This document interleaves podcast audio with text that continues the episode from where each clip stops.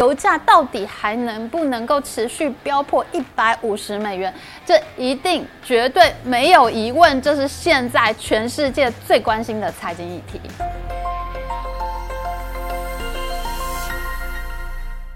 Hello，大家好，我是 Amy。太崩溃了！美国五月份的通货膨胀呢，不但没有向下，也没有持平。物价年成长率在三月的时候是百分之八点五，在四月的时候呢是百分之八点三。本来大家预期五月也会有百分之八点三的，没想到竟然飙高到百分之八点六。上一次美国通货膨胀那么高呢，是在一九八一年的十二月，那个时候你出生了没有啊？未来这几个月呢，很可能就是我们这一生所能见到最严重的通货膨胀了。我们录影的今天呢是六月十六号，今天的早晨我一起床呢就看到联准会一次升息三码的消息。那现在呢，经济的前景真的非常堪忧啊。我们在去年的这个时候呢，去年的六月二十八号。我们就已经制作过超级通货膨胀不会结束的影片。一年来呢，我们都持续追踪通货膨胀，制作了一系列不是大牌长荣的系列影片。在一年前呢，就有一些美国的经济学家警告通货膨胀很可能会失控。譬如说呢，克林顿总统时期的财政部长 Lawrence Summers 呢，他就说过通膨一定爆。哇，我现在对他真的是非常佩服啊！一年之后，通货膨胀真的爆了。通货膨胀重创拜登总统，他的民调呢是直线下滑，已经跌破四成，来到百分之三十六，非常接近川普总统任内最低的百分之三十三了。这其中呢，我觉得要负最大责任的应该是他的财政部长叶伦。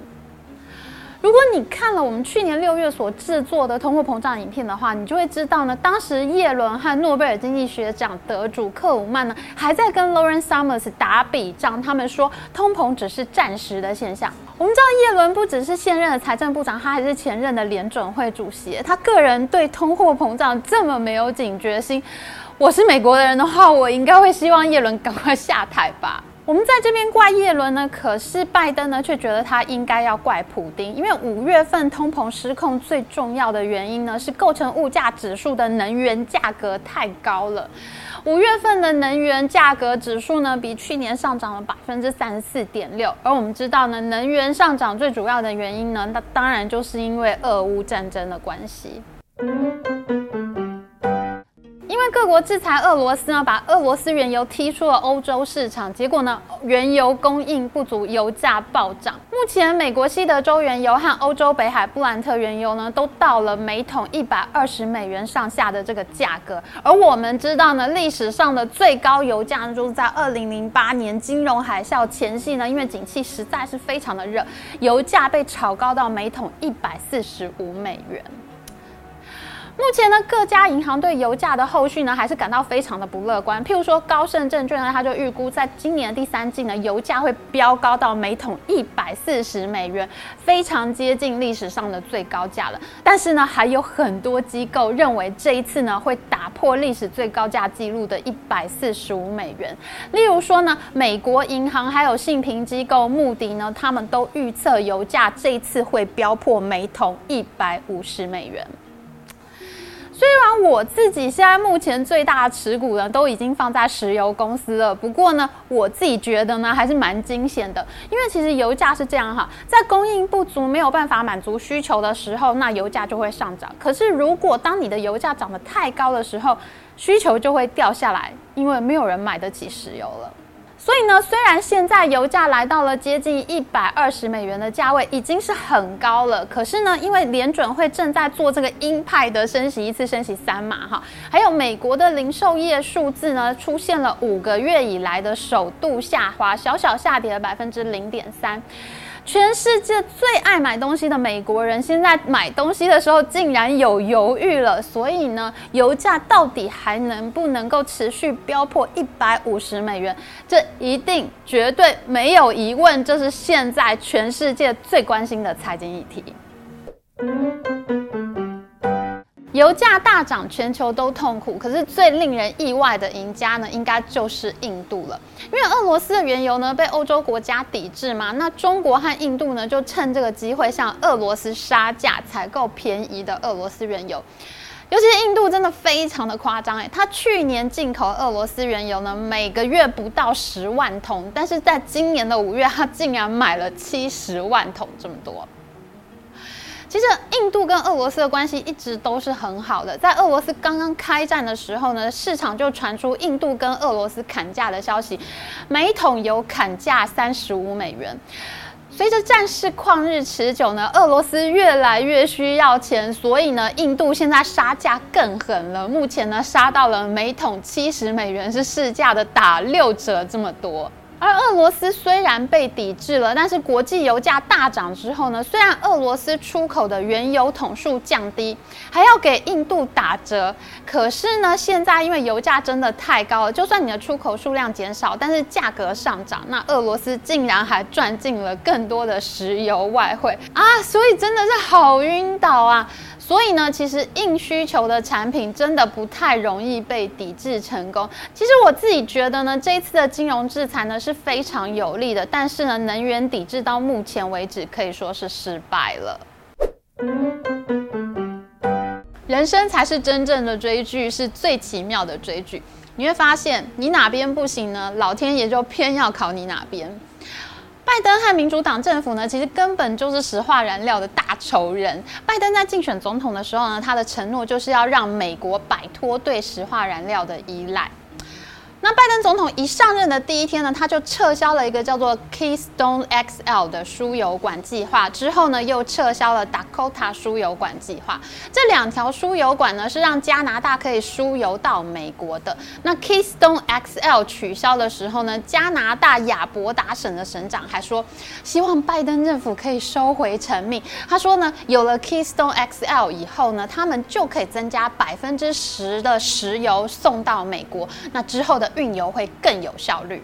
同时间呢，拜登还发布了联邦陆上钻探禁令，他要求呢暂停所有在联邦土地上钻探石油和天然气的新计划，这让中小型的开发商呢陷入了严重的困境。而且呢，民主党内部呢也开始酝酿要撤销对石化燃料的补助。目前美国政府在石化燃料上面总共有四百亿美元的补助，那它可能会在民主党的行动之下呢完全归零。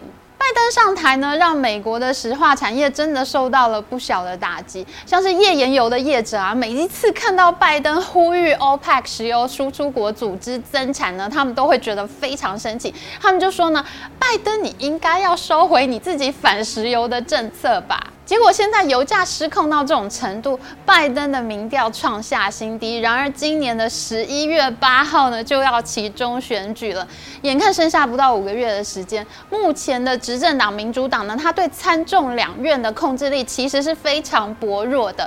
选情不好呢，他随时控制权就要回到共和党的手上。所以呢。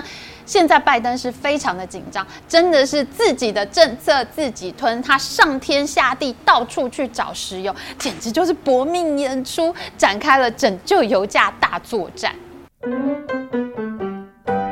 本来想要让美国石化燃料归零的拜登政府呢，在今年三月宣布要进行历史上最大的战备除油释出行动，总共要放出一点八亿桶战备除油哦。这次美国呢五月通膨失控之后呢，美国能源部也立刻释出了四千五百万桶石油，这也是一点八亿桶石油大释出计划中的一部分。那在五月通货膨胀失控的那一天，民主党籍的参议院财政委员会主席呢，他就公开说要对石油公司瞌税，耶，他要在现在呢已经有百分之二十一的企业税上面呢再加百分之二十一的税。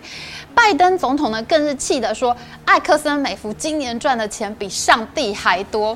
咦，上帝会赚钱吗？但其实呢，拜登骂归骂，他转头就去拜托石油公司增产，拜托他们赶快去开采石油哦。而且在今年四月的时候呢，拜登总统把我们刚刚讲过的要暂停所有在联邦土地上钻探石油天然气的禁令呢，竟然解除了耶。他说希望大家能赶快开采石油，多多开采石油。但是很多石化业者呢都感到非常的生气啊，他们生气的说，又不是要开采，马上就可以开采，钻探开采油井的投资呢，没有十年根本就收不回来。如果民主党只是一时需要，就要求大家开采石油，那等到油价危机解除之后呢，又要重新抑制石化燃料的话，请问大家现在为什么要相信民主党呢？这些石油公司的老板呢，应该是怀恨拜登很久了，忍不住要洗脸他。可是呢，话是这样说，可是石油公司的身体呢，却是很诚实的。在拜登总统上台之后呢，的确美国的石油探勘井数量呢暴跌，可是，在去年底呢，却转而向上。高油价呢，还是带给了石化产业重启油井探勘的动力。自己的政策要自己吞之外呢，拜登现在上天下地找石油，找到根本猛打脸自己的程度。民主党一直对沙地阿拉伯的态度很负面，这是因为呢，沙地阿拉伯现任的王储 MBS 呢，他之前曾经涉嫌杀害《华盛顿邮报》的专栏作家卡绍吉。我想大家一定记得这件事情哦，因为真的是太恐怖了。卡绍吉呢，他是沙乌地阿拉伯的异议分子，他经常在《华盛顿邮报》写文章批评 MBS 王子。结果呢，他只是去土耳其大使馆办个签证而已，竟然被 MBS 雇来的杀手呢，在大使馆里面杀害，而且分尸了。这件事情呢，真的是太震撼了，全球轰动。而且呢，因为卡绍吉是帮美国媒体写专栏而引来杀身之祸，所以呢，美国政界呢就为之哗然。MBS 王子呢，后来花了大把银子向美国军购武器，川普政府呢才转而对 MBS 眉开眼笑。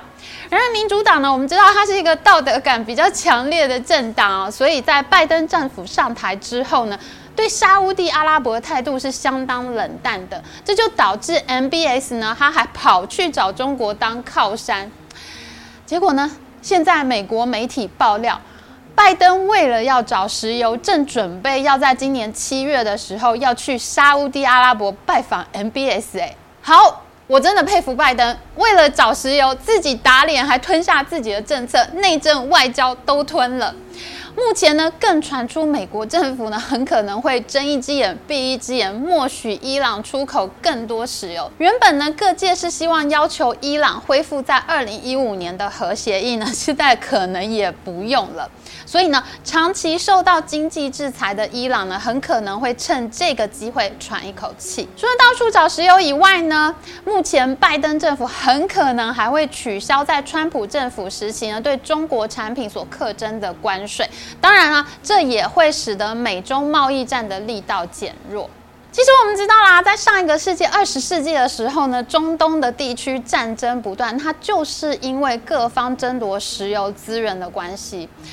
那美元呢，之所以能够成为国际通行的货币，其中一个很重要的原因呢，就是中东的石油交易呢，它是采用美元来定价的，这也就是所谓的石油美元。